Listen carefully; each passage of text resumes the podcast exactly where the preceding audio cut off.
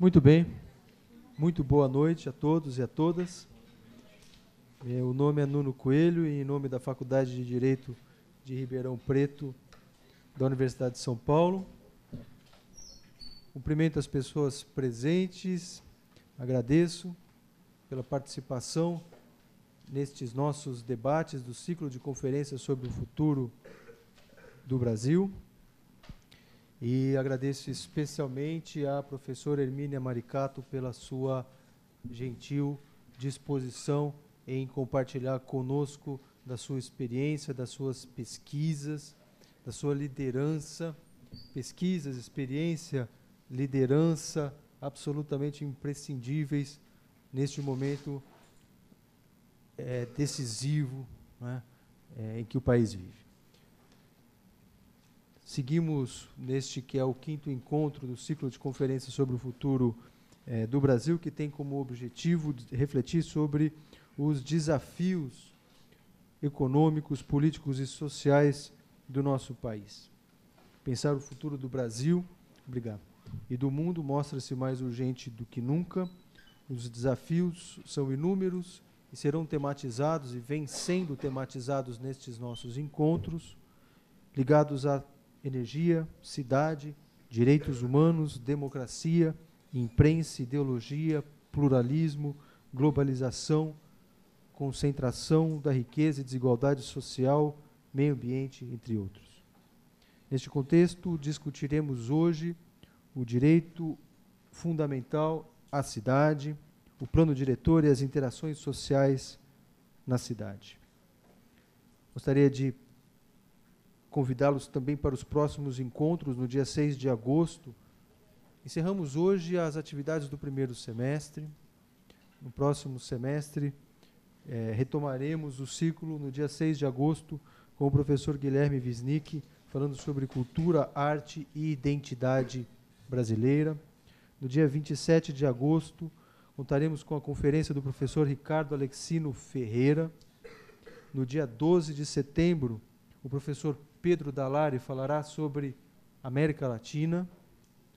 Teremos também, é, em setembro, a conferência do embaixador Rubens Recupero, falando sobre nada menos do que a história e as perspectivas da diplomacia brasileira. Esperamos poder contar com a participação de todos vocês. Lembrando que as conferências são todas gratuitas, todas gravadas transmitidas ao vivo. Neste momento, nós estamos sendo transmitidos pelo canal é, da faculdade na internet. E depois essas aulas serão editadas e disponibilizadas também para todo o público. Quero agradecer especialmente ao Centro Acadêmico Antônio Junqueira de Azevedo e ao jornal Ossos de Ofício, na figura da acadêmica Ana Paula Araújo. O agradecimento desta faculdade ao corpo discente e às suas entidades representativas, cujo apoio foi absolutamente imprescindível para que esse ciclo de, conferência, de conferências pudesse acontecer. Apoio é, não só na organização, mas apoio inclusive financeiro para que a atividade seja possível. Gostaria de apresentar a professora Hermínia Maricato, professora aposentada da Faculdade de Arquitetura e Urbanismo desta universidade onde defendeu seu mestrado, doutorado, livre docência e titularidade. Ocupou diferentes cargos na prefeitura de, da cidade de São Paulo. Foi secretária de Habitação e Desenvolvimento Urbano entre 1989 e 1992. No governo federal foi secretária executiva do Ministério das Cidades, cuja proposta de criação se deu sob sua coordenação foi escolhida para defender a proposta de reforma urbana de iniciativa popular junto à Assembleia Constituinte do Brasil, promulgada em 88, tendo ela participado da, dos debates que levaram à promulgação e à implementação dos mais importantes, de todos os importantes documentos legislativos acerca de urbanismo no nosso país. Atualmente, além de compor diferentes conselhos editoriais, é membro do Conselho de Desenvolvimento Sustentável da cidade de São Paulo e professora visitante do Instituto de Economia da Unicamp. É, pergunto a Ana Paula se gostaria de também saudar o público. Por favor. Oi, boa noite. É, gostaria de agradecer ao professor Nuno pelo convite na organização de, do ciclo de, dos eventos do ciclo de conferência. É, faço esse agradecimento em nome do Centro Acadêmico Antônio Junqueira de Azevedo e do Jornal Ossos de Ofício. Agradeço à professora Hermínia pela presença aqui na casa e agradeço a todas e todos os presentes que vieram prestigiar a palestra. Boa noite. Professora, muito obrigado. Passo-lhe a palavra. Vou me sentar ali para poder acompanhar. Obrigada.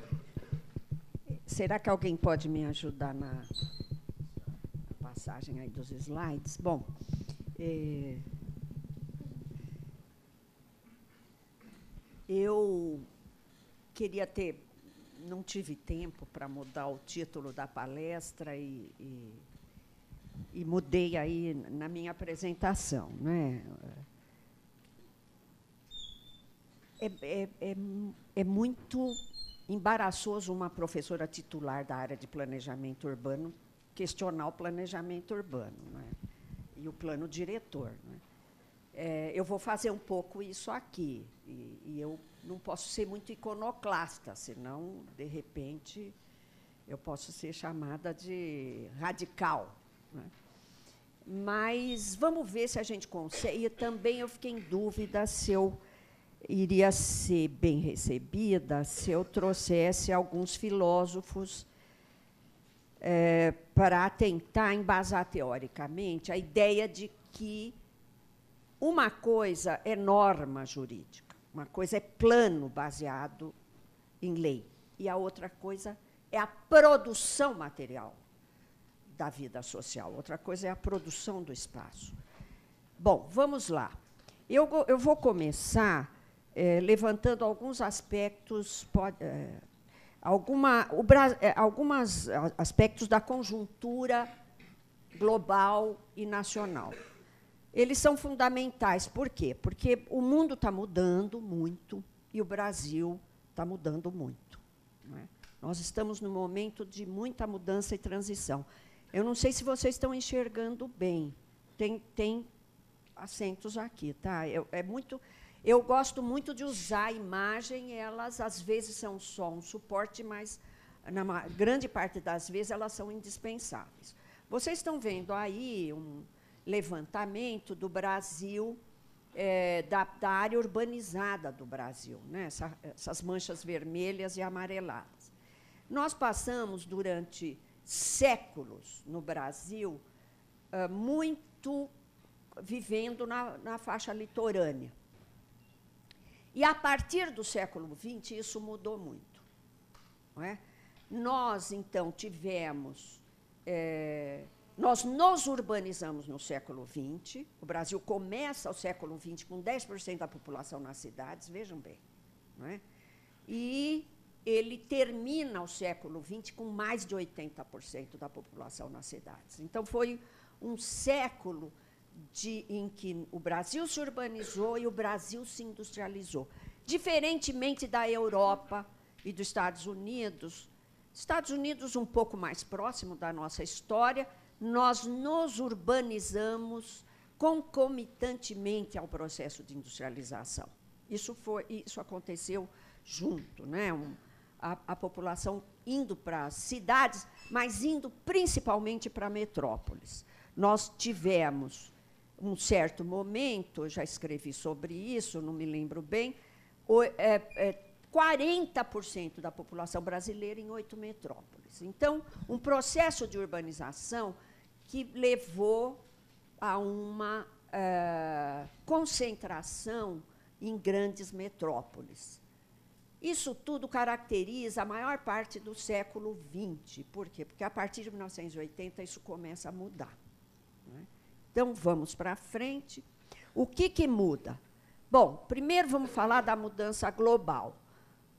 Nós saímos do welfare state. O que, que era o welfare state? Um capitalismo humanizado, isso é uma expressão minha, não é? o Hobsbawm fala, eram os 30 gloriosos.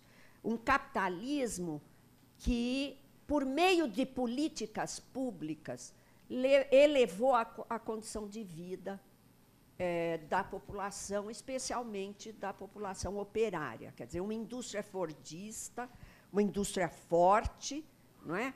que produzia bens para o mercado de consumo é, popular. Então, e, e uma estatização, tem um. É muito interessante vocês verem o Espírito de 45, é um documentário do Ken Loach, um cara recentemente premiado aí. É, é, um cineasta, filho da classe trabalhadora inglesa, e ele mostra como é que o welfare state na Inglaterra foi se construindo. O, o Estado estatizou os transportes públicos. O Estado estatizou a condição de. A saúde se tornou uma política pública é, fundamental, né, importantíssima. E o ministro, vocês veem lá no documentário, o ministro da Saúde era o ministro da Habitação. Por quê? Porque a habitação tem tudo a ver com saúde. Então, essa, esse documentário ele é muito interessante. Né? É, nós temos, mas a partir de 1970, 72, não é uma data, muda o padrão ouro, né? e a gente inicia um processo de é, hegemonia crescente do capital financeiro. Nós temos uma mudança na geopolítica, vocês, por mais jovens que sejam, estão acompanhando a, a, a, o declínio da hegemonia americana e, e, o, e, e a China crescendo muito. Não é? A China, segundo David Harvey, nos últimos anos, ela gastou, ela usou mais cimento do que toda a humanidade na sua história. É né? um negócio impressionante o que a China cresceu. Né? E, e, alguns países também do Oriente, né? da Ásia, mais exatamente. Então, nós temos uma mudança na geopolítica, nós temos uma mudança na concentração dos capitais e da renda. Depois, então, da gente atravessar um período na humanidade, esse que o Hobsbawm chamava os 30 gloriosos, que é o período do pós-guerra, nós entramos num período de retração e concentração da renda. O Stiglitz está soltando uns documentos agora, precisamente, mostrando de como a renda está se concentrando. Né? Nos Estados Unidos, a Carta Capital saiu, não sei, numa dessas semanas, com uma reportagem mostrando o aumento da pobreza na Inglaterra e nos Estados Unidos. Aliás, o Trump teve a cara de pau de chegar nessa reunião que estava é, de chefes de Estado na Europa, discutindo o dia D, e oferecer uma ajuda pública dos Estados Unidos para a Inglaterra privatizar o setor de saúde. Como se nos Estados Unidos tivesse muito bom né, o setor de saúde.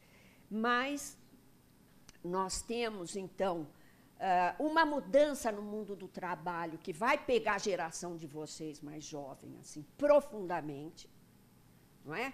É, é uma robotização, essa coisa da, das, do avanço é, na, na, tecnologia de comunicação, não é? Então dispensa da força de trabalho, então essa desemprego estrutural, isso é, precisa ser visto e discutido com muita coragem, não é? porque é, isso muda né, as relações sociais é? profundamente, e, e, nas comunicações, no meio ambiente, enfim, nós estamos, o mundo ele está é, passando por uma mudança é, muito forte, e o Brasil, como não podia deixar de ser, né, ele ele andou até na contramão desse processo neoliberal durante um tempo, não é? na década de 80. Uh, ah, o regime militar acaba em 85, formalmente, né? e nós entramos num processo democrático, um dos processos, poucos processos democráticos da história do Brasil, que vai até 2016, formalmente também. Né? E ele, mas eu, eu coloquei aí para a gente não esquecer que o Brasil é o último país do Ocidente a libertar a escravidão.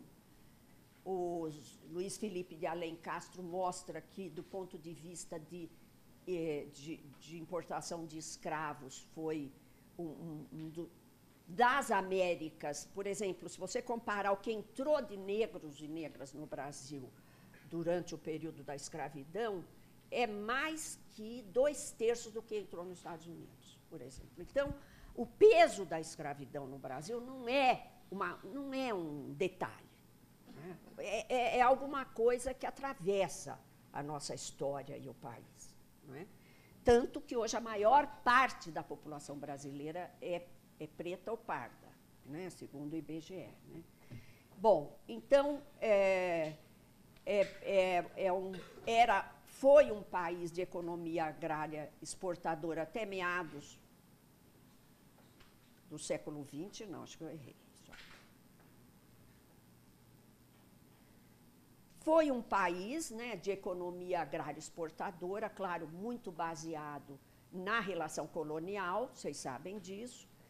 E de 1940 a 1980, o Brasil foi um dos países que mais cresceu no mundo. O Postman gosta de falar a China da época. Se industrializou crescendo 7% ao ano. É um país que se industrializou, se modernizou, se urbanizou, sem deixar de ser um país que combinou o atraso com a modernização, como o Chico de Oliveira bem mostra nos seus trabalhos. Não é? É, o importante, eu não posso falar muito dessa história, a aula não é sobre isso, né? mas é para lembrar que, a partir de 1980, nós começamos um processo de desindustrialização. Isso muda muito a nossa história. Não é? Então, nós temos esse processo de formação de grandes metrópoles, operariado, periferias, não é? e que é, a, a, a, o mercado de consumo interno forte, não é? e que é sucedido por um processo de desindustrialização e retomada de uma economia agrário exportadora. Vocês sabem o que isso significa aqui no entorno aqui em Ribeirão Preto. Né? Aliás, quando a gente fala, eu antes falava muito, ah, o coração do agronegócio está lá no centro do Brasil, tal, tá. Mas o estado de São Paulo é a maior potência do agronegócio no Brasil, né? apesar do, do, da dimensão do que é o agro. Eu estava em Sinop na semana passada, você fica voando né, horas e só vendo aquele desmatamento com a, com a monocultura, né? no caso lá, milho, soja, e aqui é cana. Né? Eu acho um desastre um Estado ser ocupado pela monocultura. É um desastre do ponto de vista ambiental, de tudo, de tudo que vocês possam imaginar, um, um Estado coberto com uma mata diversa. Que é isso é que é riqueza, essa diversidade. É? Mas vamos lá. Então, deixa eu só ver como é que acaba. Ah, é. Eu pus ali umas perguntinhas para eu não esquecer de falar aqui a minha perplexidade com Ribeirão Preto. É? É, nós, nós, então, é, a Tânia Bacelar, que, que me trouxe alguns gráficos muito interessantes, são, a região metropolitana de São Paulo ela detinha 70% do valor da transformação industrial brasileira em 1970. Lembra aquela história locomotiva paulista puxando os vagões brasileiros? É quase que uma figura que, que escapa desses números. Não é? Hoje, a metrópole de São Paulo tem 40%, menos de 40%. Então, isso é para vocês verem a mudança que é, é, de repente, as metrópoles. Elas perdem importância e as cidades de porte médio crescem mais do que as metrópoles em população e PIB, por incrível que pareça.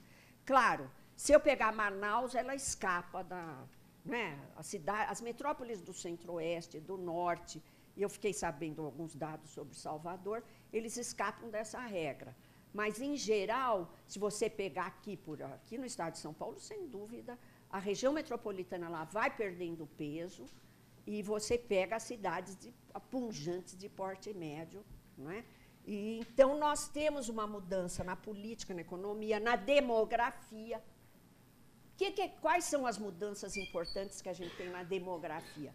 Durante o período de industrialização e urbanização, uma queda na taxa de natalidade, o número de filhos por famílias cai, a mortalidade infantil cai, acesso à água, não é? e a expectativa de vida cresce.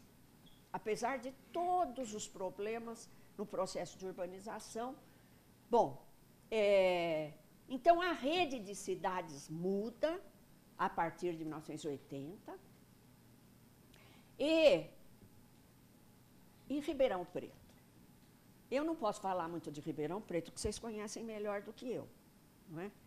É, mas tem alguma. Eu li um livro de uma pessoa daqui. Ela escreveu dois livros, um chama Café, o outro chama Açúcar.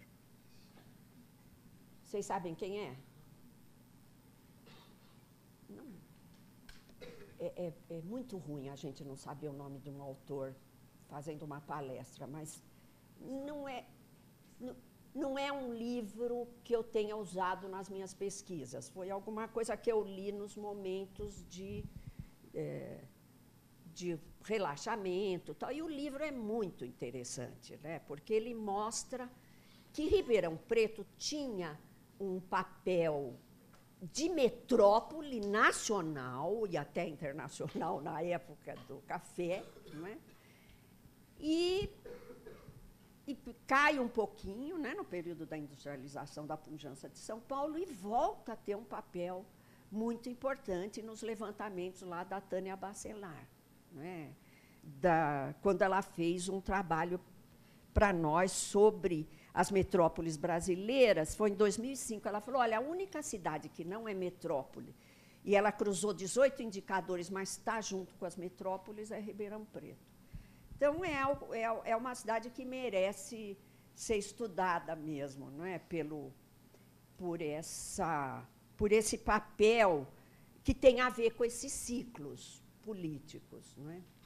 Mas eu então vou ficar por aqui em relação ao Ribeirão Preto só, mostrando isso. Então, a Tânia fez um trabalho, quando eu estava no Ministério das Cidades, nós pedimos um trabalho para ela, que era assim, o que são as cidades brasileiras? A gente fica falando em Ministério das Cidades, mas nós estamos trabalhando, nós estamos trabalhando com o quê? São mais de 5.500 municípios e alguns com 5 mil pessoas. Né? E outros são, estão entre as maiores metrópoles do mundo. Então, do que, que nós estamos falando? E a Tânia, ela fez um estudo maravilhoso, cruzou aí, eu falei para vocês, esses 18 indicadores, e esse foi um dos mapas que ela nos mostrou com o censo de 2000. Queria tanto atualizar esse trabalho, mas é que é um trabalho de fôlego mesmo. Né? Esse mapa mostra o quê? O que foi uma surpresa para nós na época, no Ministério das Cidades. O Brasil dividido ao meio. Se você pegasse 30 anos antes, que, que a gente teria, gente, 30 anos antes?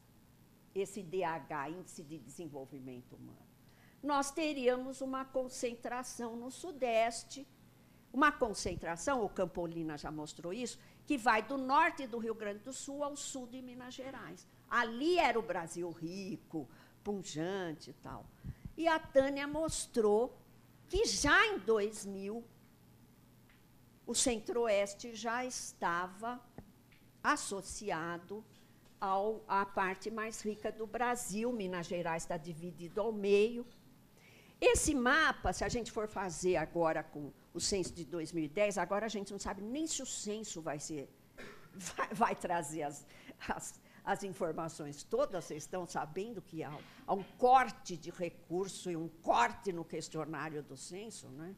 É, então, é, Certamente, se eu pegar a, a área Matopiba, né, é, sul do Maranhão, norte do Tocantins, sul do Piauí, que é hoje um enclave forte de agronegócio, então eu vou ter uma mudança nessa linha.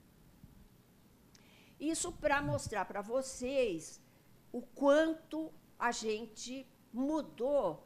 Por quê? Porque a, o processo brasileiro se interiorizou. Muitas cidades, por exemplo, eu estava em Sinop na semana passada, Sinop foi fruto de uma, um plano de colonização que foi feito em, em 1974. 74. Uma cidade no, jovenzinha, novinha, não é? Então nós temos todo assim, se eu pegar o, o oeste do Paraná, Santa Catarina, eu tive em Erechim, no Rio Grande do Sul, que é noroeste lá do Rio Grande do Sul. É, eu tenho toda uma colonização branca, muito diferente da colonização tradicional brasileira, do Nordeste, obviamente, não é? que foi ciclo da cana com, uh, com mão de obra escrava, né? E é, algumas áreas aqui no Sudeste que pegou tanto a migração branca quanto a mão de obra escrava, e finalmente você tem ali uma urbanização que eu fiquei muito surpreendida. Como a gente conhece pouco o Brasil, como o Brasil é diverso, gente. Eu fiquei muito surpreendida em Erechim, porque Erechim é uma cidade do começo do século XX, assim, colonização, distribuição de terra, colonização com brancos europeus. Né?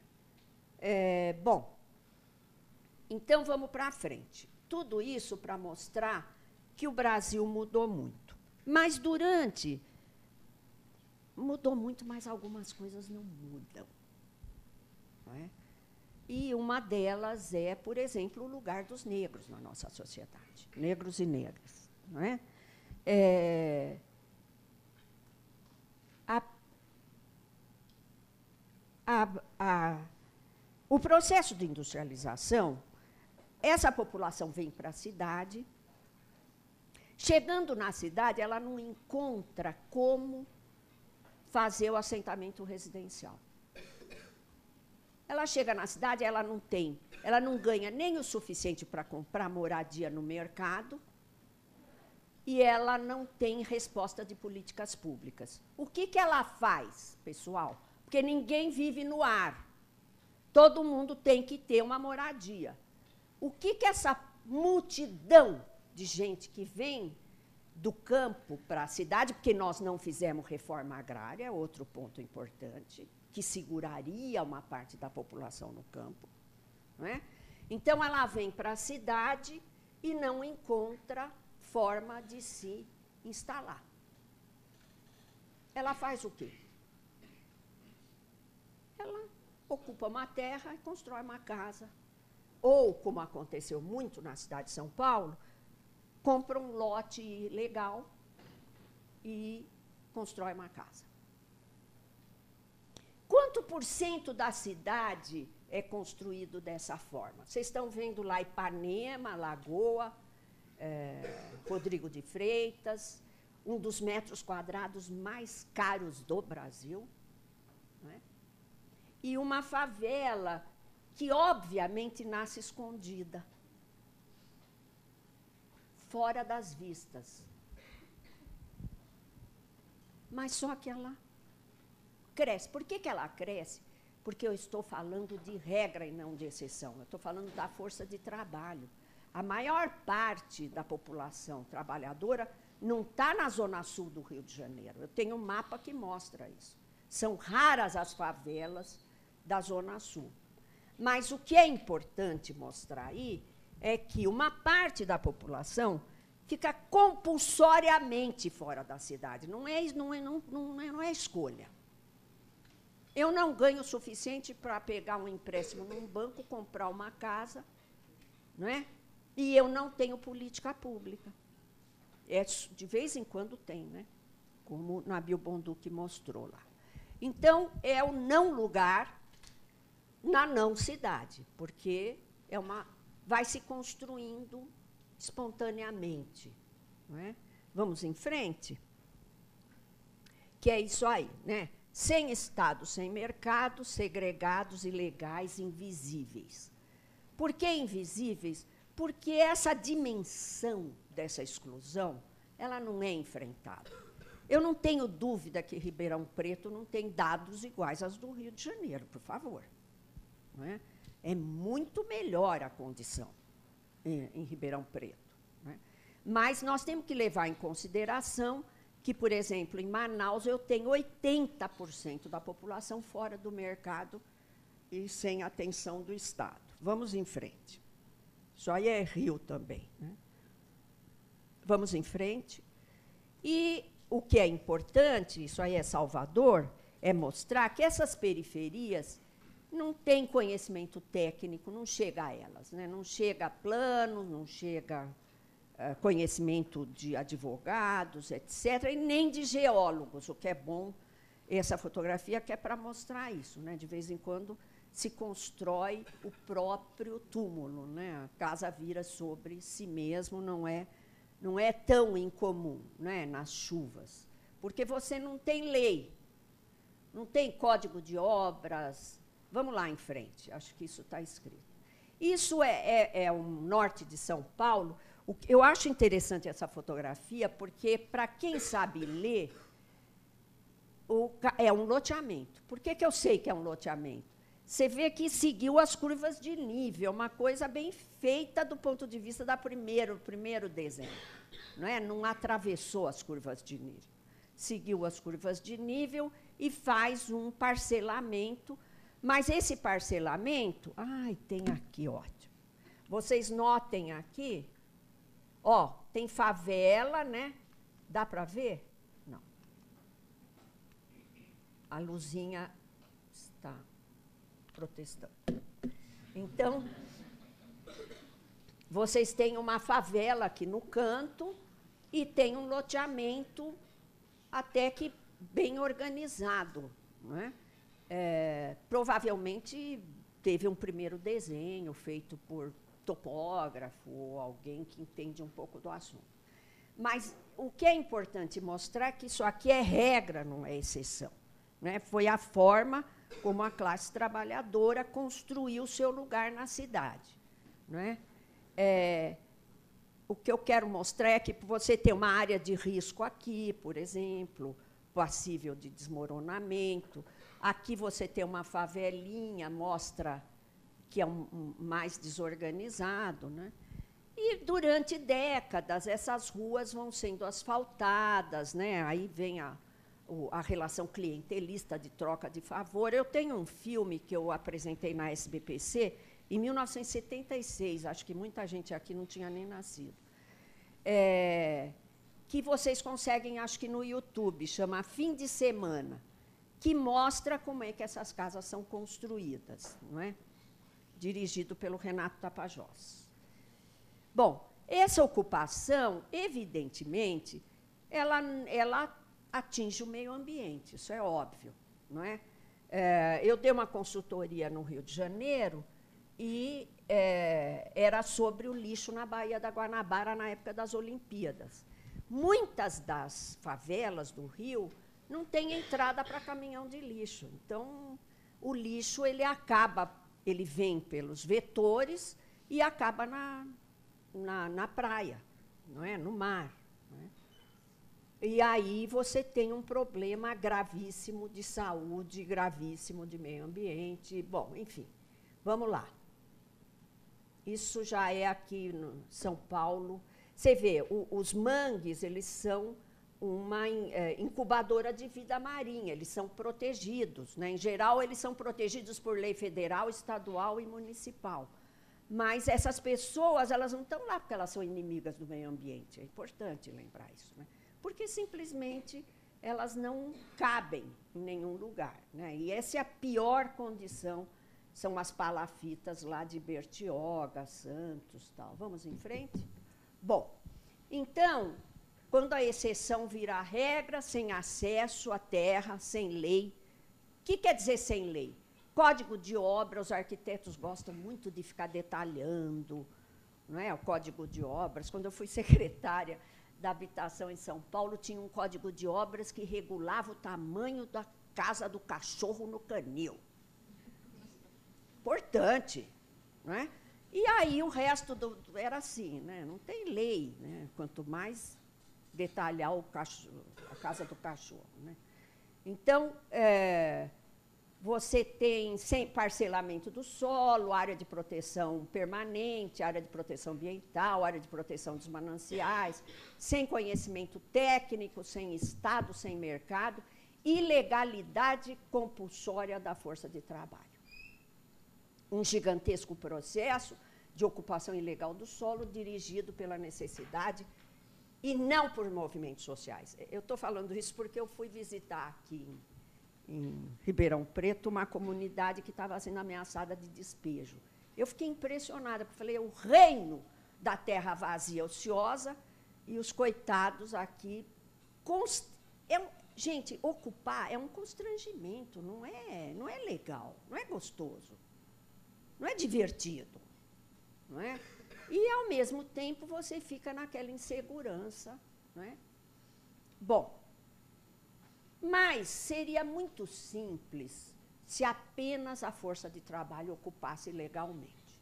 E já que nós estamos na faculdade de Direito, eu quero lembrar muito isso, porque eu, eu acho que os próprios movimentos sociais lembram pouco isso, talvez até por alguma falta de conhecimento. Né?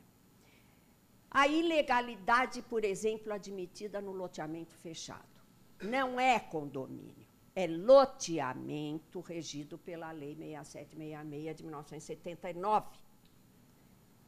Eu acompanhei a aprovação dessa lei. Não, é? não que eu achasse ela, ela é muito elitista. Pra, é, é impossível você fazer um loteamento popular a partir da 6766, porque ela exige ruas é, com determinada largura, com, ela exige é, a gleba que tem que ser doada para o poder público, de área institucional, área verde, lotes mínimos, aquela coisa toda. E é, o loteamento fechado, ele privatiza ruas e praças públicas. Agora ele pode ser regularizado, né? Vocês entendem melhor do que eu pela medida provisória que virou lei, né? Que o Temer soltou 759, se eu não me engano, que virou uma lei que eu não sei bem o, o número dela. Bom, então, a representação da cidade é ideológica. O que, que é ilegal, o que, que não é? Por que, que a gente criminaliza certas ocupações e não outras? Hoje eu fiquei sabendo aqui que tem condomínio de alta renda ocupando a área pública. Não é isso? A área verde pública. Então vamos lá. Qual é, qual é, quais são as raízes? Eu não vou falar muito disso, senão a gente vai demorar muito. Mas se vocês pegarem a história da, da, da propriedade privada da terra no Brasil, é, vocês vão perceber que tem um ardil nessa coisa. Né? Claro, a, a lei de terras é de 1850. Mas o problema é saber do que se tratava, quer dizer, o que, que quando se decidiu que a, o acesso à terra seria por compra, quem tinha terra se apressou em fazer o quê? Registrar. Só que o registro, gente, foi uma barbúrdia. E olha, e não é exagerado esse conceito para o caso. Por quê? Porque nós tivemos, assim, o registro começa, o registro do vigário, depois é criada, são criadas é, portarias, o registro é nacional, depois o registro passa a ser está, é, distrital, enfim. É, o fato é que até hoje nós não temos um registro preciso do que é, do que são terras da União. Vocês sabiam disso? Até hoje. Quer dizer, e por que, que a gente não tem? Porque não interessa ter.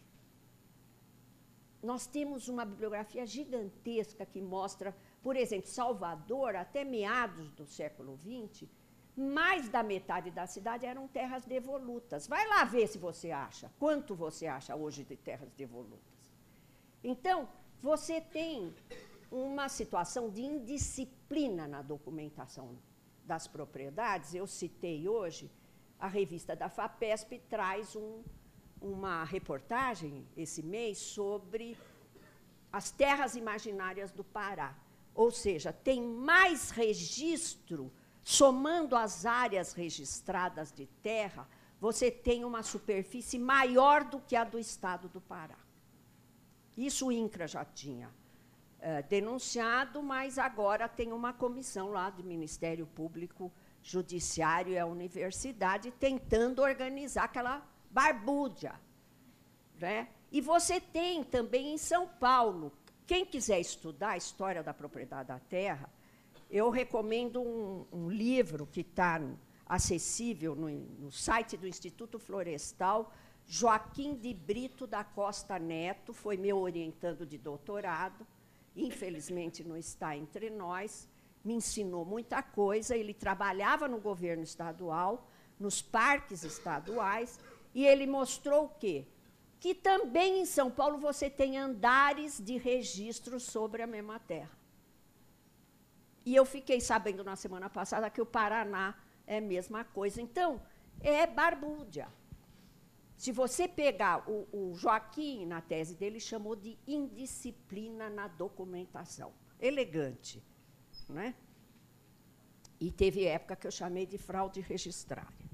Mas, mas aí, só volta um pouquinho, nós temos, então, uma confusão registrada e nós temos entre havia né, um projeto liberal de colonização branca, 1824, José Bonifácio de Andrada e Silva, né, em 1850 e 1891. Porém, como Zé de Souza Martins falou, por que, que, por que essa confusão para definir o que é propriedade privada ou não?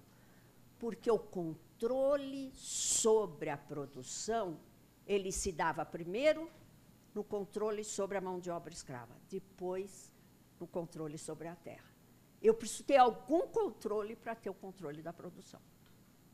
Então, isso demora até a libertação dos escravos, em 1988, 1888, desculpe. E você tem é, a indústria das indenizações. Aliás, eu fiz uma pesquisa sobre isso junto com o Ministério Público na década de 90 e que está no meu site. Meu site é uma espécie de bibliotequinha das minhas coisas, não, não, não tem discussão, não. Vamos em frente? Bom, é, plano diretor. O que pode um plano diretor num país de tradição livresca? E tradição livresca, vocês da Faculdade de Direito sabem bem do que eu estou falando é uma expressão do Sérgio Buarque de Holanda. Nós não somos homens de ação, nós somos homens de palavra, tradição livresca, não é? é que outro autor brasileiro chamou de a, a tradição das ideias fora do lugar. Nós éramos liberais na sociedade escravista, nós conseguimos ser isso. Não é? Então, você tem, muitas vezes, no plano diretor, normas e ideias para uma realidade que não é a nossa. Tá?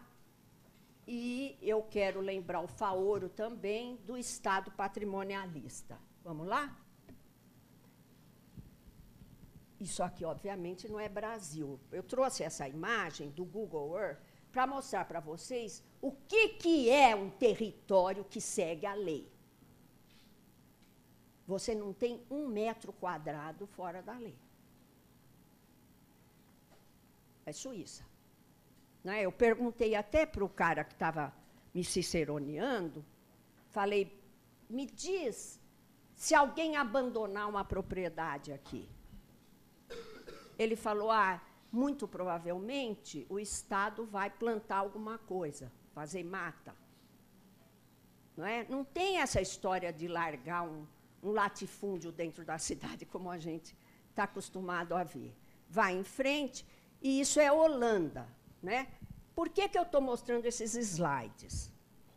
Porque uma coisa é uso urbano, tá? Habitacional, uso industrial, comercial, serviço, uso agrícola, pequenas propriedades. Isso é Google Earth, podia pegar outra fotografia. Então, você tem um controle sobre o território, que nós não temos no Brasil. Vamos em frente? Isso aqui é a área de proteção dos mananciais em São Paulo. O que é a área de proteção dos mananciais? É a represa que serve a cidade de água. Ela precisa ser preservada, porque a água precisa filtrar a água da chuva tal. Mais um slide mostra como é que está um dos braços da represa. Na represa tem quase 2 milhões de pessoas em área de proteção dos mananciais em São Paulo, que não conseguem entrar na cidade. E por isso. Agora, a nossa sociedade ela consegue conviver com isto, porque fica invisível, mas não consegue conviver com um prédio vazio no centro da cidade que é ocupado por movimento social. Aí tem comoção, sai na manchete, etc. Não é? Então, por que, que eu estou falando tudo isso para vocês? Porque o conhecimento da realidade é revolucionário. Muda tudo. Acaba com a alienação, inclusive na universidade. Essa história da gente ficar lendo. Eu falei, estou cansada de banca de teses inúteis que não servem para nada, ficar repetindo a bibliografia. Não é que eu acho que precisa ser uma coisa muito original, mas precisa ter uma contribuição para a nossa realidade. Ainda mais numa universidade pública. Não é? Mas não. Essa é muito interessante, como é bonito falar difícil. Vocês já perceberam? Na área do direito, gente, às vezes eu pego umas sentenças que eu falo, peraí, o que, que o cara quis dizer mesmo? Não é? é? Então você tem um rebuscamento que, desculpem, é brega. Sabe? Porque o, o, o chique mesmo, o legal, seria você mergulhar na realidade, nas contradições. Né? Bom, isso tudo nos leva ao quê? Vamos lá? Isso tudo nos leva às contradições na aplicação da lei. Por que, que nós temos no Brasil um arcabouço de leis avançadas que a gente não consegue aplicar? Quais são essas leis? E olha, eu lutei a maior parte da minha vida profissional e acadêmica na construção desse arcabouço. Não é? É, bom, nós conquistamos um capítulo na Constituição que fala em função social da propriedade da cidade, fala na direito à moradia, fala no direito à, à mobilidade, ao transporte público, não sei bem como é que está, esse é mais recente. Não é? Depois de 13 anos, nós conseguimos regularizar, regulamentar a Constituição por meio do Estatuto da Cidade.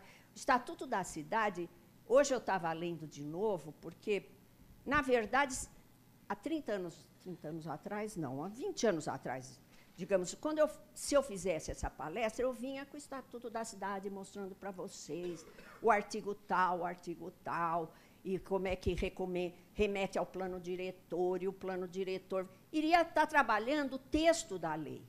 Hoje eu sei que é mais transformador eu trabalhar a realidade. Porque senão eu fico meio prisioneira do plano diretor, da legislação. Vejam o seguinte, ó, nós criamos o Ministério das Cidades, nós instituímos a, a Conferência Nacional das Cidades, começa no município, vai para o governo estadual, vai para o governo federal, tem o Conselho das Cidades. Gente, eu andei em vários países do mundo para falar sobre isso, porque todo mundo achava o Estatuto da Cidade o máximo. Todo mundo achava o Ministério das Cidades, então, era uma novidade incrível. Não é?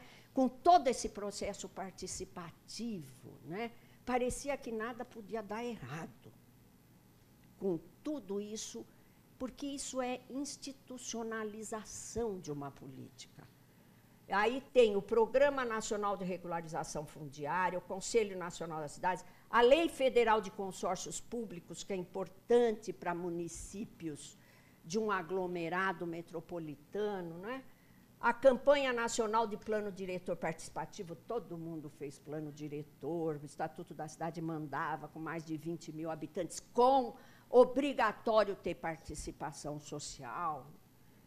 E aí, bom, aí o Ministério das Cidades foi dado para um partido conservador, eu não quero comentar isso aqui, porque era como se fosse meu filho eh, sendo Bom, aí vem em 2007 a Lei Federal do Saneamento, 2007 houve uma queda de braço, já se tentou a privatização e a gente conseguiu segurar.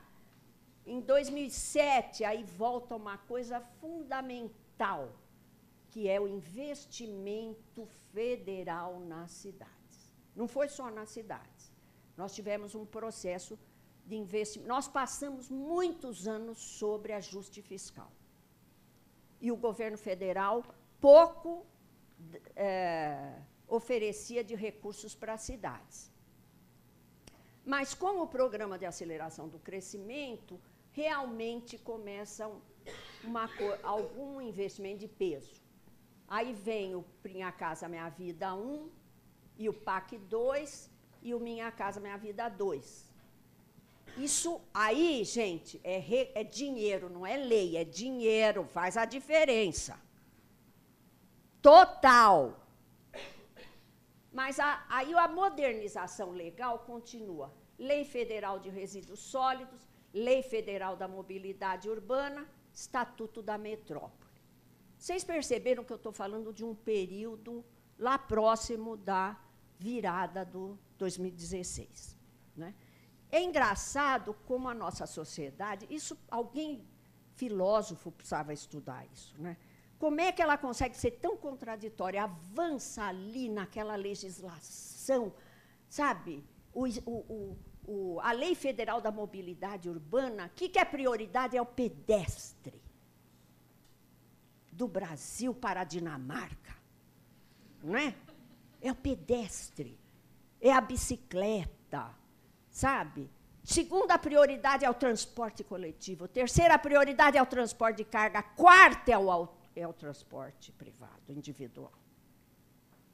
E a lei é seguida de cabeça para baixo. Porque é óbvio que uma cidade como essa aqui é feita para o automóvel. Como é que você encara andar a pé? Como é que você encara transporte coletivo? Não é só aqui, obviamente.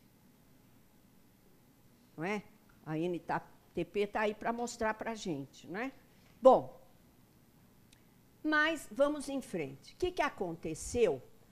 Então, leis avançadas, eu estou usando uma expressão do Flávio Vilaça, que é o, ele fala nos planos discurso. E ele fala muito isso, né? Que, que a classe dominante brasileira aprova a lei que sabe que não vai cumprir? Eu não sei se ela sabe que não vai cumprir, não é?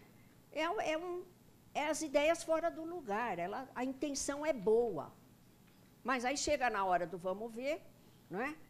é você tem o, de, o a PEUC, que é, um, que é um capítulo lá do Estatuto da Cidade, que é o parcelamento, edificação e urbanização compulsória para propriedades que não cumprem a função social. É verdade que a função social ela precisa ser definida no plano diretor. Então, dependendo de como o plano diretor define. Agora, prédio vazio devendo milhões de PTU lá no centro de São Paulo, servido de infraestrutura, acumulando rato, barata, não pode ter função. Né? Ninguém pode achar que está cumprindo função social da propriedade. Né? Bom, Então, tu, ó, é, tem tudo isso, né? Planos obrigatórios, tem plano diretor, plano da mobilidade, plano de habitação. Os conselhos são obrigatórios. É, a, o controle sobre o orçamento público é obrigatório, tem planos plurianuais. É, é perfeito. É perfeito. Você olha lá na lei, no discurso, é tudo tão. Foi tão bem feito, modéstia à parte, sabe? a parte que me cabe, né, porque muita gente aqui contribuiu, vamos lá? Mas o que sobra ali é a lógica da, da valorização fundiária e imobiliária. Vamos lá, por favor. Bom, aí veio grana mesmo, dinheiro. Pela primeira vez. E quando o dinheiro entra na jogada, a democracia participativa direta, ó. Porque nós tivemos orçamento participativo, nós tivemos um período muito interessante nas cidades brasileiras. Ele começa lá em Porto Alegre, ele foi replicado em 2.800 cidades do mundo, até em Nova York. Foi um sucesso o orçamento participativo. Mas chegou dinheiro para valer e aí quem tomou conta foram os capitais. Quais capitais? Eu não vou ter tempo para discorrer muito sobre isso para vocês, mas capital de produção de infraestruturas, grandes empreiteiras, capital de construção de edificações, incorporação imobiliária, que está ligada muito a loteamentos, a valorização da terra, etc. É, aos, aos apartamentos de luxo. O que mais? Capital financeiro imobiliário. A maior parte desse capital não foi financeiro privado que, que deu esse boom. Foi principalmente recursos FGTS, IOGU e SBPE. Bom, depois, se alguém quiser, a gente detalha isso. Tá? E aí, o que, que eles fizeram com o perímetro urbano? Porque isso aqui tinha que obrigatoriamente estar dentro do perímetro urbano. O que, que eles fizeram com o perímetro urbano, gente? O perímetro urbano ele é definido na Câmara Municipal. Olha aí, uma coisa que pouca gente conhece. Se você passa uma propriedade de rural para urbana, o que, que acontece com ela? Ela muda de preço. Porque a propriedade rural você não pode parcelar. Você não pode construir uma, um edifício urbano. A hora que você estende o perímetro urbano, vocês nem acompanharam se isso foi feito ou não aqui em Ribeirão Preto? Ah, tá. Isso muda tudo. E eu fui para cidades em que aconteceu isso aí, ó. Vocês estão vendo a cidade onde ela está? E o perímetro urbano chegou até aí para botar o Minha Casa Minha Vida dentro. E muita gente ganhou muito com isso. Virou não um problema para ser resolvido com produção de casa, virou um problema de valorização imobiliária. Vamos lá? Esse é o Pinheirinho, não sei se vocês se lembram, foi um despejo muito violento, com brucutu, helicóptero, tal, em São José dos Campos. Foi construído a 14 quilômetros da cidade.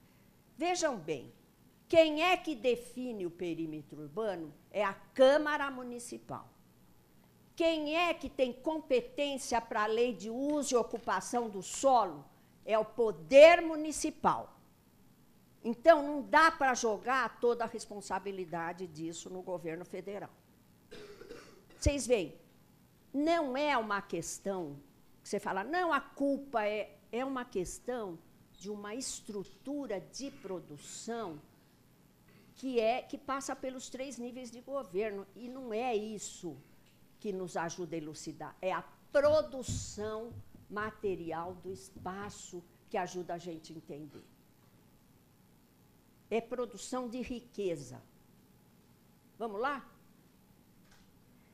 Essa é Goiânia. Tudo isso aqui, olha bem, gente. Para eu chegar com o caminhão de lixo aqui, para eu chegar com a água aqui, para eu chegar com a iluminação pública aqui, eu atravesso tudo isso aqui. O que, que acontece com essas terras?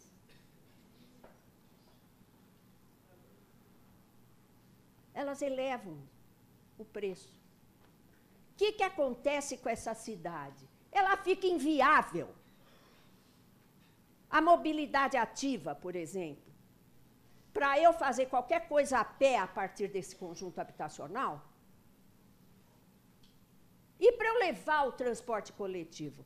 Vocês sabem que eu estava mostrando esse slide, ele é meio antigo. Aí tinha uma. O, o gerente da Caixa Econômica Federal estava na plateia. E aí ele achou que ele tinha que se defender e falou: não, mas o transporte público chega aqui. Né? Mas vocês estão vendo aqui o que, que é especulação fundiária? De onde sai a valorização dessas terras? De, do trabalho de toda a sociedade. É, uma, é como se a terra tivesse um aspirador e, e sugasse uma riqueza que está no ar. Vocês sabem que riqueza não sai do ar, ela é produzida e ela é distribuída dessa forma. Essa é uma forma de distribuir riqueza. Você tem uma terra que não era urbanizada, era rural, ela passa a ser urbana e, urba e, e, e recebe infraestrutura. Vamos lá. Isso aqui é, eu acho que é vitória da conquista na Bahia. Isso que me impressiona muito, não é? É saber que dinheiro do PAC foi utilizado para abrir avenidas no meio do nada quase. Não é? Vamos lá. Olha aí. Tem ciclovia, está tudo de acordo com o caderninho lá do Ministério das Cidades.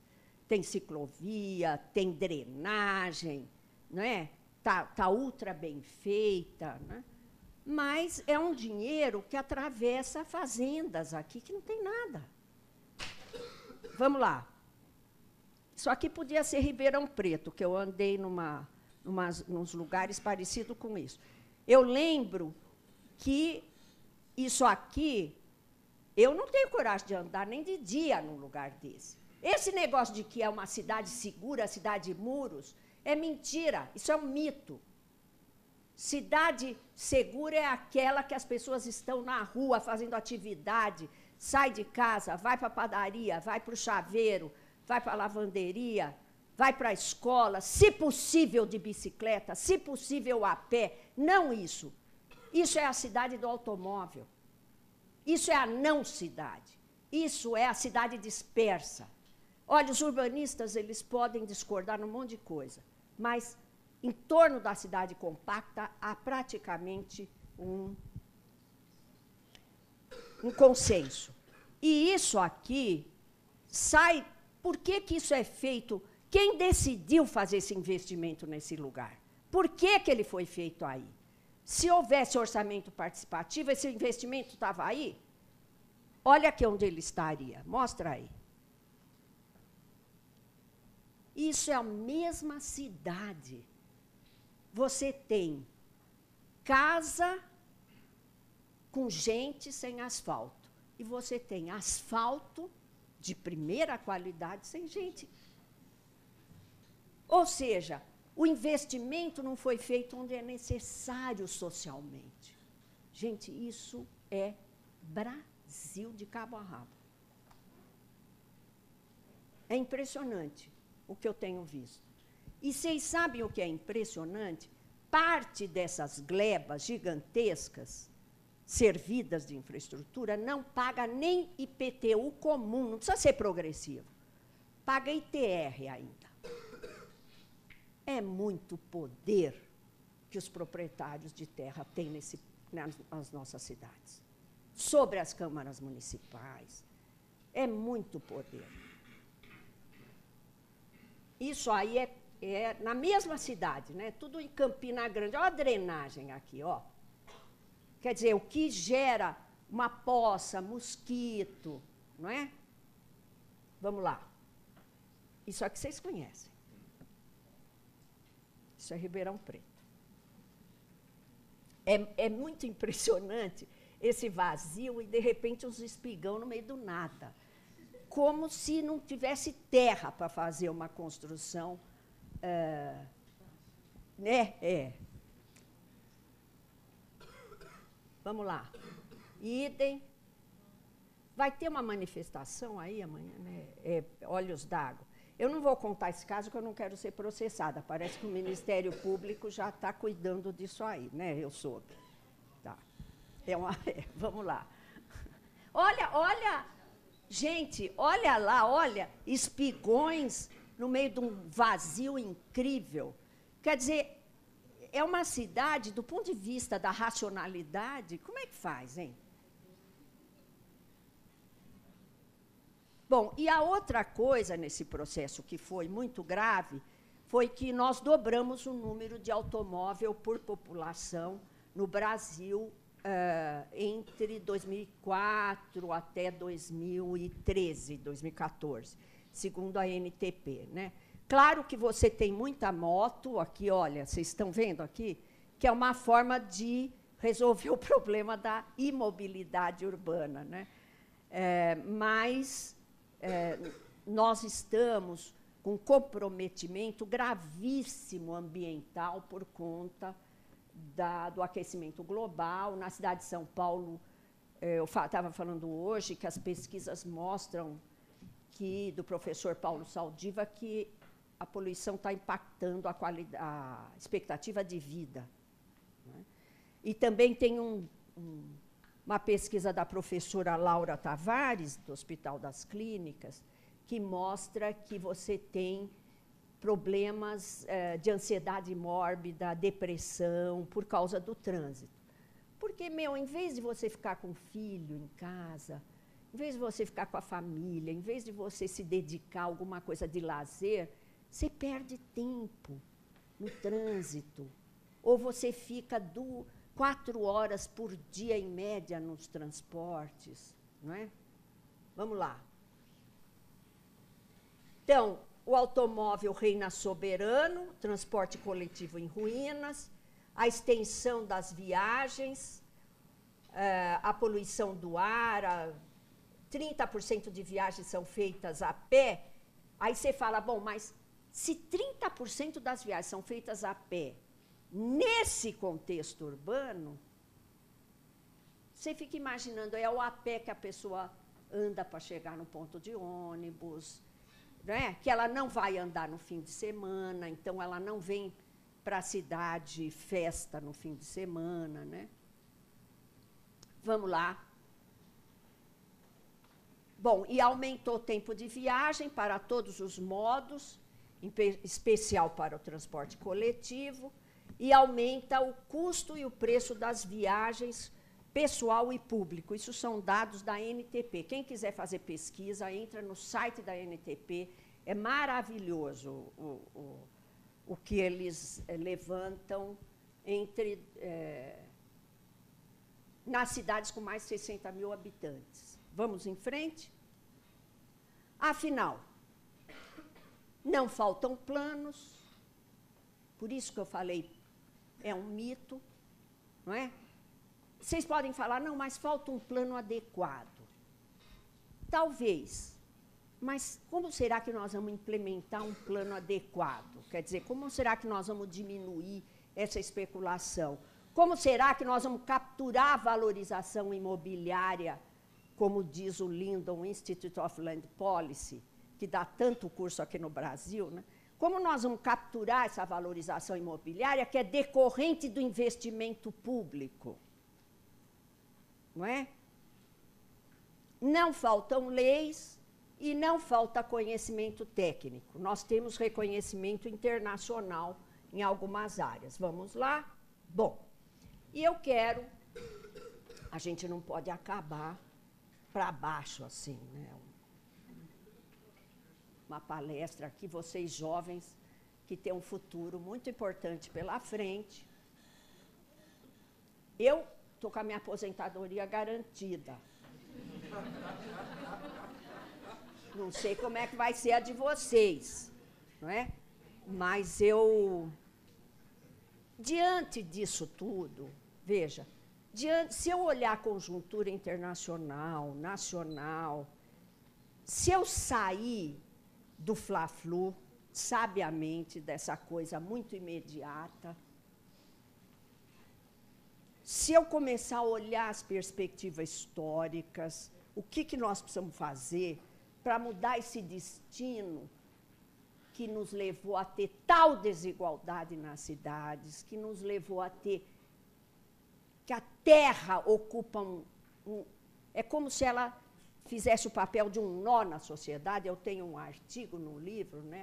A terra é o nó. Tem muita gente falando em financiarização, mas o, o, as, o meu olhar me diz que a questão da terra ainda é uma questão. A detenção de terra está ligada a poder social, econômico e político no Brasil, ainda, como muitos historiadores já mostraram. E aí, a gente começou de forma muito muito modesta, uma proposta de repensar as cidades do Brasil. Na verdade, nós precisamos repensar o país. Repensar significa, vamos lá ver o que, que deu certo, o que, que não deu certo, e vamos rever, vamos, vamos tentar ver se a gente constrói um projeto. Vocês sabem que todo movimento social precisa de um, de um projeto, de um mote, de um rumo, não é? E aí a gente lançou pela fomos convidados pela Frente Brasil Popular para um grupo de trabalho, 36 grupos de trabalho. O nosso era o GT de cidades. O nosso GT hoje é maior do que os 36 grupos juntos. E aconteceu um fenômeno que eu não consigo explicar muito. Eu tenho pensado muito sobre isso. Né? A gente lançou um manifesto, vocês podem ver na internet, e de repente o negócio cresceu de uma forma impressionante. Nós estamos, deixa eu ver se eu trouxe aí os dados, passa um. Acho que eu não trouxe. Nós estamos em 16 estados com núcleos discutindo um projeto para as cidades do Brasil. Nós estamos em mais de 20 universidades. E o nosso tripé, acho que está próximo. Deixa eu ver se é o próximo. Mais um. É, nós pensamos, nós começamos antes do momento de ferveção que nós estamos vivendo aqui hoje, né, no Brasil a gente pensou assim, ó, vamos pensar no médio e no longo prazo, é, vamos tentar fazer uma construção social, retornar às bases significa o quê? Significa capilarizar a discussão democrática no Brasil. Não dá mais para deixar na mão de poucos. É, vai fazer a discussão no Planalto Central? Não, tem que ser nos bairros, nas escolas, nas igrejas, nos clubes, não é? Para a gente começar a chamar, nós temos que construir uma participação efetiva. Não vai ser só aprovando lei e dentro dos conselhos institucionais que nós vamos mudar essa situação vai ser através de uma educação popular, social, ampla. Isso me lembra muito Paulo Freire, né? E agora a gente foi muito surpreendido por, essas, é, essa, essa vibração da relação entre essa juventude e a educação. Né? A importância que a educação, de repente, começa a tomar no Brasil. Então, a gente convidou um tripé organizativo, pesquisadores, professores, cientistas, estudiosos, intelectuais, profissionais e técnicos é, e lideranças sociais, setor acadêmico, sindicato, igreja. Mas é um esforço de pensar, não é um partido, por favor, não é um movimento social, é uma rede para pensar, para discutir, para levantar dados, não é? Vamos lá. E é, não, vamos voltar para o anterior. Esse é. Então, a gente começou a orientar no seguinte sentido: balanço crítico da experiência recente, leis avançadas para uma sociedade atrasada, nós precisamos entender, nós precisamos nos apropriar dessa verdade e entender como é que nós vamos superar isso, não é? é nós temos que combater o analfabetismo urbanístico e a construção fictícia da cidade. E como é que a gente faz isso, gente? Cada um de nós tem que escrever, tem que fazer um vídeo. Olha, demorou, mas agora eu estou aprendendo. A gente pega um vídeo, eu arrumei um tripézinho, você põe na frente e fala.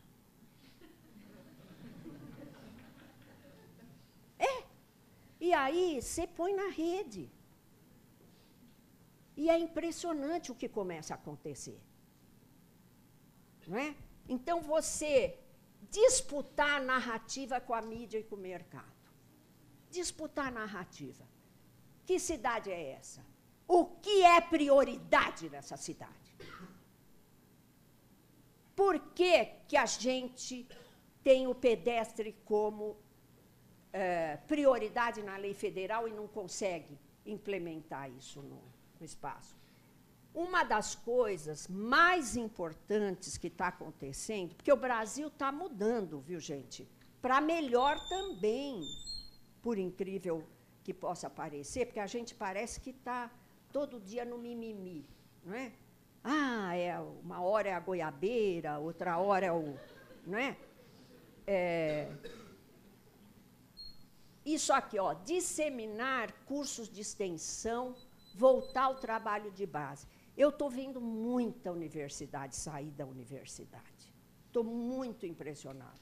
Lá em Salvador, a Faculdade de Arquitetura, ela, ela criou uma coisa chamada residência, inspirada na residência médica, que eu quis criar na FAO, criei formalmente, depois não me deixaram levar para a realidade a residência. Assim, o cara se forma, ele passa dois anos num trabalho entre a comunidade e a universidade. As prefeituras elas dão bolsa para isso. Imagina, elas adorariam ter uma um ajuda da universidade. Lá em Salvador, eles estão conseguindo ajuda do Ministério Público.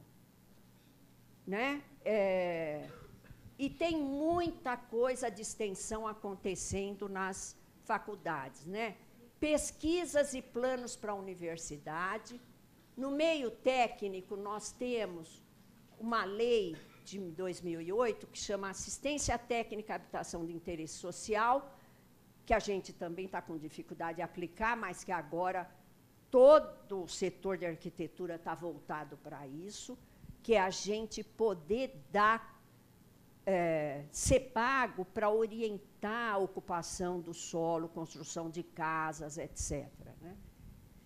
Eu acho que nós temos que cobrar do Judiciário e do Ministério Público. Isso aqui estava antes aqui da, da iniciativa de um senador que está querendo eliminar a função social da propriedade. Vocês viram isso, né? cobrar do judiciário a aplicação da função social da propriedade da cidade, e agora nós temos que reafirmar, né? E já que a gente vai ter que afirmar, em vez de falar função social da propriedade, seria melhor falar função social da terra, né? Que, que eu acho que fica mais claro. Reconstruir a democracia brasileira passa pelas cidades, do nosso ponto de vista. Eu acho que na faculdade. Vocês perceberam quanto o direito e as leis apareceram nessa exposição. O quanto é importante que a gente mergulhe com a lei na realidade, não é? E vocês têm uma missão especial enquanto faculdade de direito. Primeiro é trazer a questão urbana para dentro da faculdade a gente ficou sabendo que meio ambiente se tornou disciplina obrigatória agora, né? mas, infelizmente, o direito urbanístico não. E nós vamos ter que conseguir levar a questão urbana para dentro das faculdades de direito.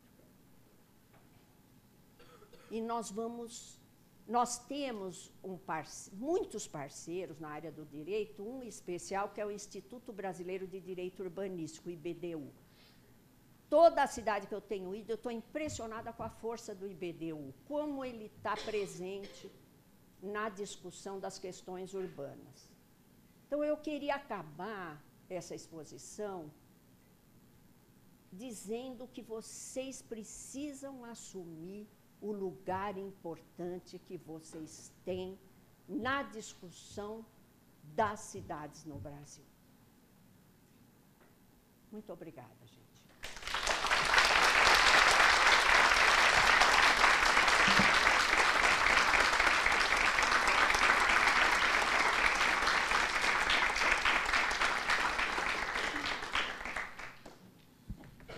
Obrigado, professora. Passamos a aos debates. Alguém gostaria de começar?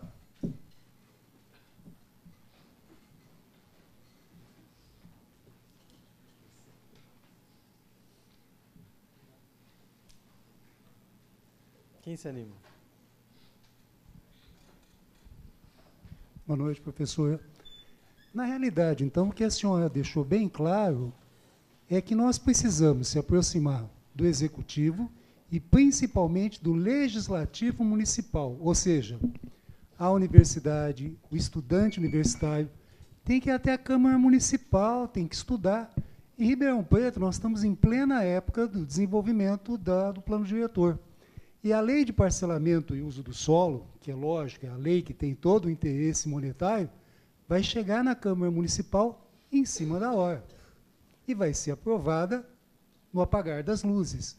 Então, eu acho que esse é o papel da sociedade organizada. O que, que a senhora acha?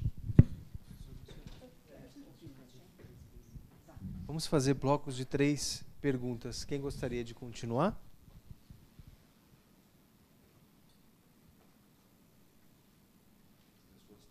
Ali, ó. Ali. Vem cá. Obrigado. Cê, é, não deixe de se apresentar, por favor. Tá bom. É, boa noite a todos e todas. Meu nome é Sebastião. É, eu queria que a professora, aliás, agradecer né, pela excelente explanação. Eu queria que a professora falasse um pouquinho, se possível, é, fazendo uma. É, talvez uma. Não sei nem como chamar isso, mas fazer uma explanação sobre diante de tudo que foi dito, da possibilidade de, de, de a gente discutir no Brasil é, o nosso modelo jurídico, nosso sistema jurídico, que ele é, é, é civil law para, de repente, alguma coisa próxima do, do, do common law, né? considerando toda a diferença regional, o tamanho do país e já que a gente copia tanta coisa deles lá, né? Por que não copiar esse sistema e pensando de uma forma macro. E pensando localmente é, aqui em Ribeirão Preto a gente tem é, várias discussões em relação a, a, essa questão do plano diretor e eu queria saber se é possível o que, que a professora acha em relação a aos processos de mitigação dos empreendimentos imobiliários aqui a gente teve um boom muito muito grande imobiliário e, e eu, eu, eu, observei que a gente perdeu muita chance de, de, de reverter é, investimentos da zona sul para a zona norte, zona leste aqui mesmo, né? Se, se é possível a gente colocar é, alguma ação concreta no plano diretor para que as mitigações de alto padrão já que no local onde ela, ela, ela é construída não, não tem demanda de serviço público como tem no outro lado da cidade, se é possível colocar isso no plano diretor para que o poder público implemente. É isso. Obrigado. Mais uma pergunta neste bloco? Eu termino. Ok. Pois então não faço. Passa lá para o Maurício fazendo favor.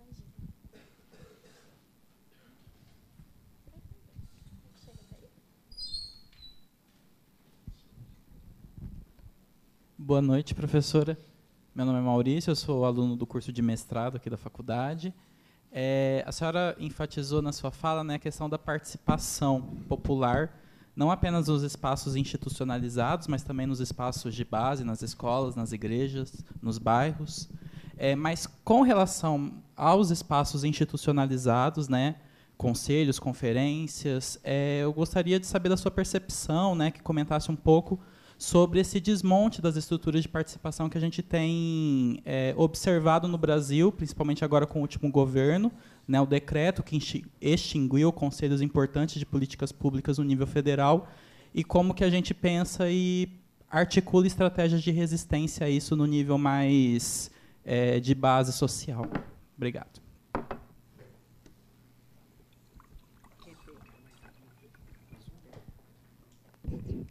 Mais uma pergunta do professor Marcelo aqui. Passo o microfone para ele, por favor. Ela já, já responde. Fazemos quatro nesse bloco de três. Marcelo, é, professor da Faculdade de Filosofia. É, discorreu um pouquinho, você falou tanto em exclusão, tem um texto antigo e famoso, e no meu ponto de vista atual, que chama Exclusão Social, Exclusão Ambiental. É, como é que você vê isso hoje?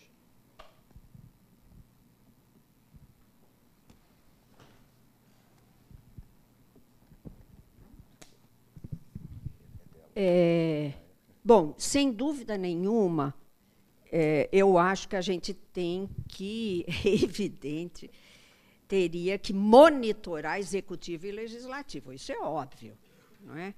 É o dinheiro público. Aliás, se vocês me perguntarem, bom, é, eu acho que mais do que plano diretor é o investimento público que dirige a, a, o rumo que a cidade toma. É, vocês viram isso aí que eu mostrei, não é? Eu estava andando em, em Campina Grande com um professor. Campina Grande não. Eu, eu sempre tenho aula nessas cidades. Aqui eu já tomei uma aula em Ribeirão Preto, mas estou precisando de mais, né? É, de, de rodar a cidade com alguém que conhece a cidade. Né? E lá em Vitória da Conquista eu falei, mas como vocês permitiram um investimento desse nesse lugar?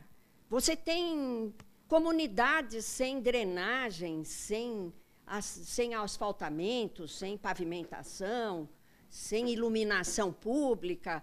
E por que, que vocês permitiram essa avenida desse preço aqui? Ele falou: olha, professora, nós até tentamos, mas o, o prefeito, a Câmara falou que a gente era contra o desenvolvimento, porque é claro que essa avenida ela levava um, uma, a infraestrutura para uma área ainda é, virgem da cidade. Claro, que é quando dá mais dinheiro é isso, é você pegar uma área que não está ocupada e vai lá e põe uma infraestrutura, não é? É uma espécie de uma ponta de lança da exploração imobiliária. Não é? Eu estava falando aqui, eu chamo de avenidas imobiliárias, não são sistema, não é sistema viário, é avenida imobiliária, porque ela está lá para abrir um, um espaço pro, de, de mercado imobiliário. Né? Aliás, a expressão não é minha, é do Cândido Malta Campos. Né? Então, eu acho que é, é duro acompanhar legislativo e executivo, não é divertido, é chato, mas, gente, é, é o nosso dinheiro. E eu acho que nós, é, que pertencemos a uma camada da sociedade que tem uma certa, que tem mais informação do que o a maior parte do povo, a grande maioria do povo, nós temos essa responsabilidade de ficar traduzindo, não é? de ficar é, mostrando para eles que nós estamos acompanhando, fazer os boletins, fazer. Ó, entrar na imprensa, por mais que ela seja conservadora, você consegue escrever artigos, eu não sei por que, que a gente tem essa dificuldade tão grande em sair da bolha, sabe? A gente. Eu fico olhando, eu acho que a gente se acomodou muito numa bolha. A, depois de ter ensaiado uma democracia de base no Brasil. Né? que não foi à toa que nós chegamos na Constituição de 88. Então, eu concordo totalmente com você, acho que a gente precisa saber o que se passa, é, as leis que são aprovadas, mas especialmente o orçamento, você sabe. Eu, quando fui secretária na cidade de São Paulo, eu me lembro que, porque a gente não descansava, né? eu me lembro que a, a Luísa Erundina é uma pessoa impressionante. Não sei quantos de vocês conhecem ela. Né? Ela tem mais de 80 anos, é deputada federal, e o único patrimônio que ela tem é um apartamentinho de dois quartos lá na Vila Mariana. Né? E, e nós tínhamos que acompanhar, no fim do ano, a, a, a elaboração do, do orçamento público. Vocês sabem quando que eles fechavam o orçamento da cidade de São Paulo, quando eu era secretária?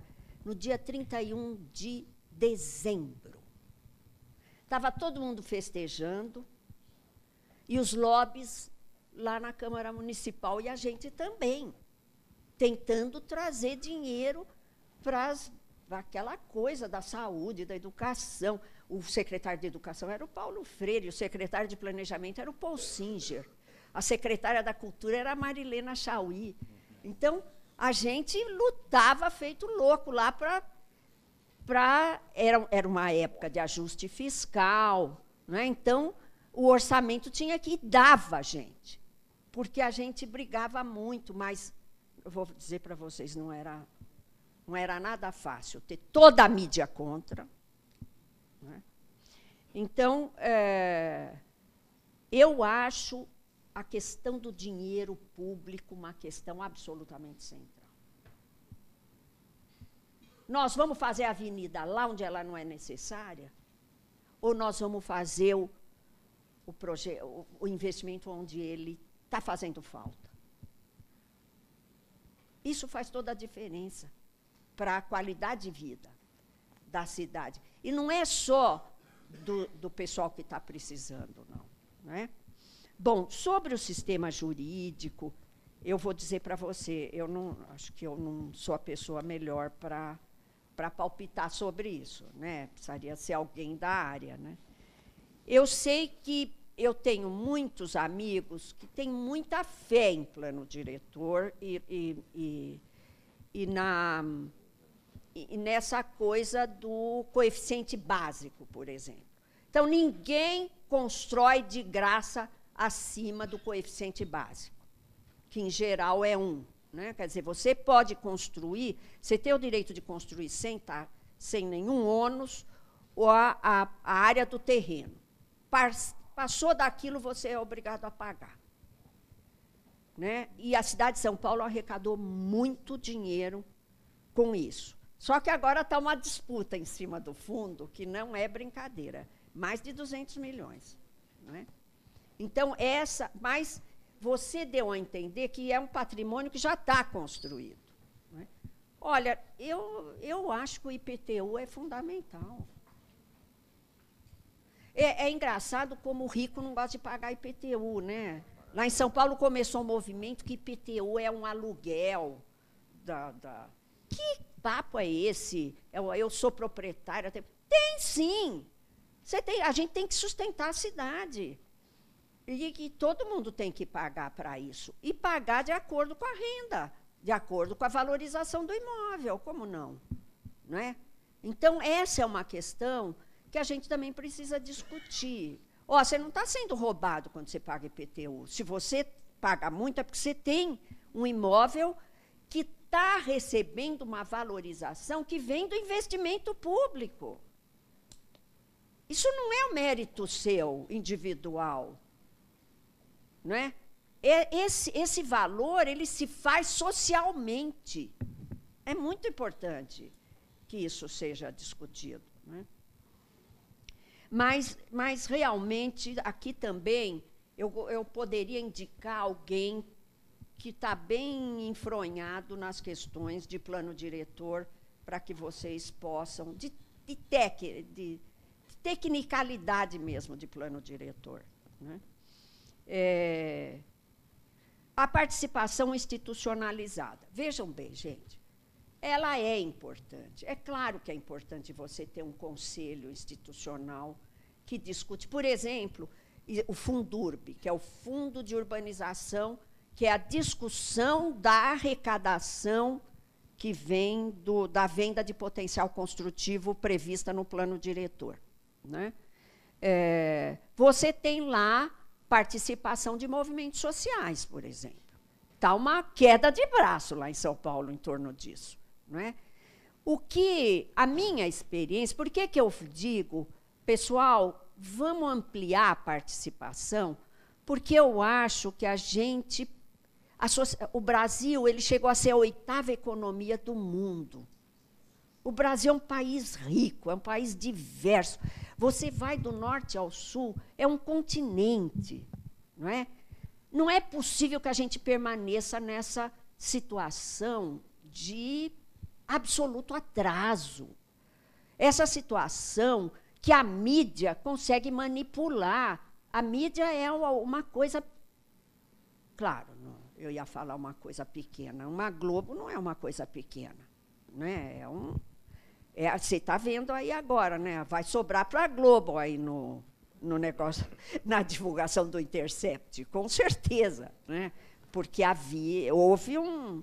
A Globo uma parte, desculpe, eu não quero ser processada, mas é, a mídia brasileira ela atua como um partido. É óbvio isso, tá certo? E a gente precisa democratizar a informação. A informação precisa chegar é, na, na nossa população. Essa abertura das universidades, ela, ela foi maravilhosa, né? ela, ela realmente foi, está sendo, mas eu acho que nós temos que sair da universidade para prestar um serviço de extensão universitária. Nós demos um curso lá na Zona Leste de São Paulo, recentemente, e eu peguei o mapa da cidade de São Paulo, expliquei. Todo mundo sabe ler mapa? Todo mundo fala assim: aqui fica a Praça da Sé, aqui fica a Zona Leste e tal, né? e mostrei vários indicadores no mapa. Um deles era a renda, o outro indicador era a expectativa de vida. No fundo da Zona Leste, a expectativa de vida do morador é 56 anos. No Jardim Paulista, é 79,9. E aí, você imagina o que, que é para o morador da Zona Leste ver que na mesma cidade uma pessoa tem expectativa de viver mais de 20 anos a mais. E aí começamos a discutir por quê que isso acontece. E aí eles sabiam tudo. É, é que nunca eles tinham organizado aquilo daquela forma.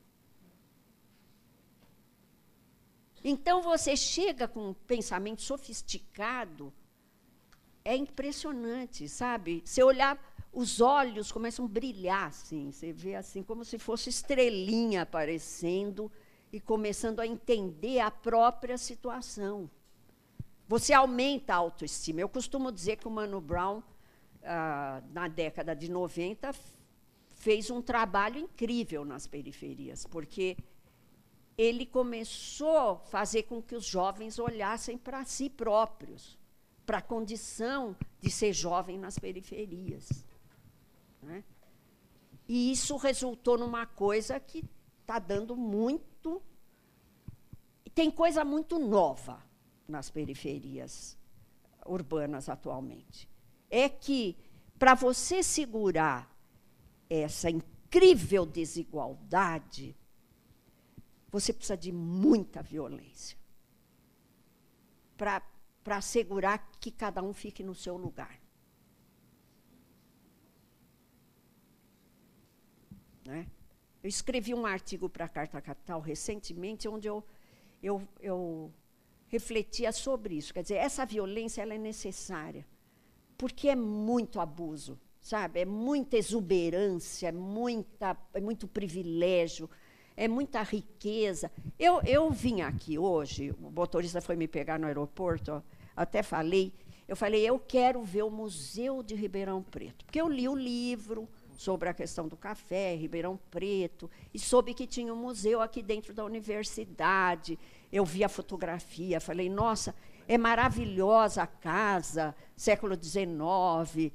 E aí eu vim louca para visitar o museu. Gente, cheguei aqui, o museu está às traças, fechado, não pode receber visita. É, e aí eu fiquei pensando como é que uma cidade que é tão rica, porque Ribeirão Preto ela ocupa um espaço na renda per capita do Brasil especial. Como é que uma cidade rica não consegue manter um museuzinho daquele tamanho, que é uma casa de fazenda?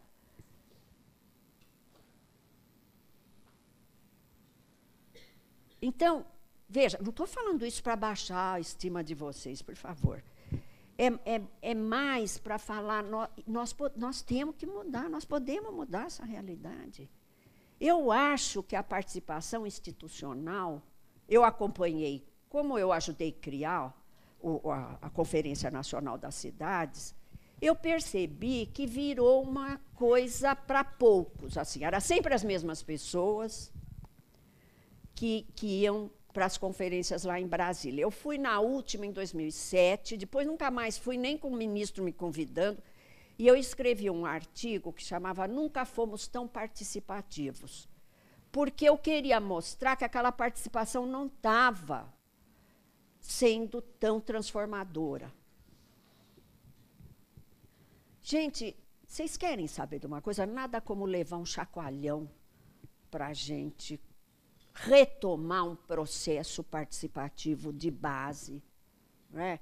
e um processo que seja com pessoas que estão lá realmente pensando no interesse público ambiental. A questão ambiental ela é absolutamente central no mundo hoje. Até criança está agora é, surgindo como militante da questão ambiental. Claro, porque eles estão vendo o que nós estamos fazendo estão falando, pô, no meu futuro não vai ter recurso natural aqui, né, do jeito que essa coisa está andando, é uma coisa impressionante. É como se a terra não tivesse limite, os recursos naturais não tivessem limite. E a terra de uma cidade, a terra urbanizada, ela é limitada. Não dá para a gente ficar jogando as pessoas para fora da cidade. Né? Então, é, eu acho a participação institucional importante, mas processo educativo para integrar a sociedade brasileira. Quer assistir novela? Tudo bem. Eu acho que a gente precisa descansar de vez em quando, se alienar um pouquinho da. da né? Mas precisa entender aonde está inserido, em que realidade, qual é o seu papel. Por exemplo, vocês querem ver uma coisa?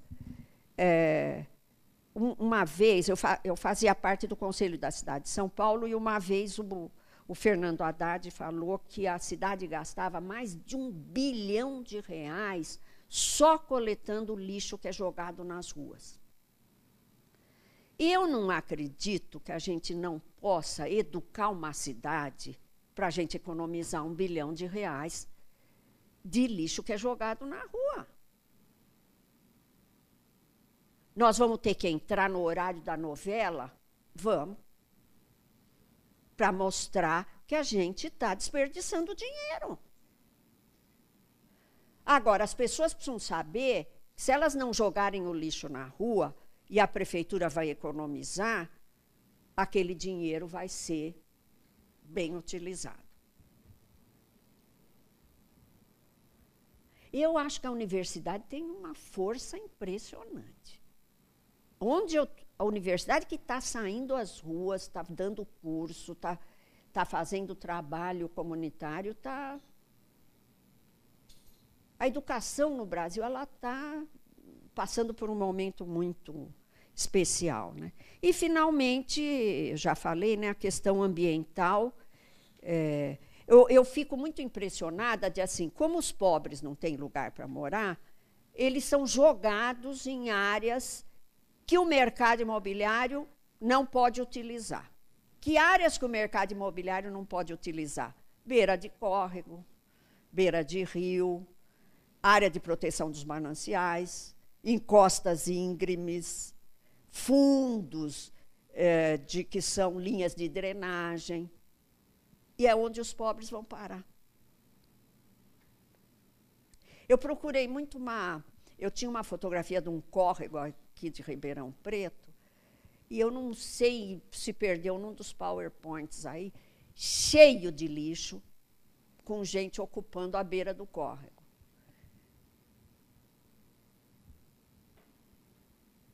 Quer dizer, existe uma trombada né, um, entre a população pobre e os mangues, por exemplo, e a área de, que produz água, etc.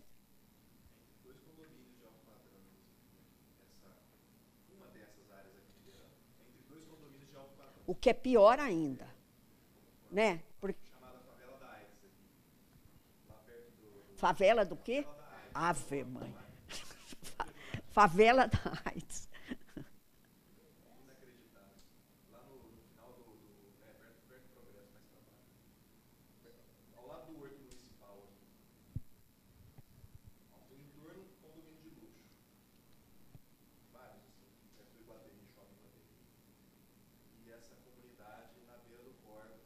Agora, tem que dar visibilidade para essas coisas, né? porque as pessoas têm que ter, tanto o pobre quanto aí os ricos, têm que ter uma responsabilidade em relação ao, ao meio ambiente. Né?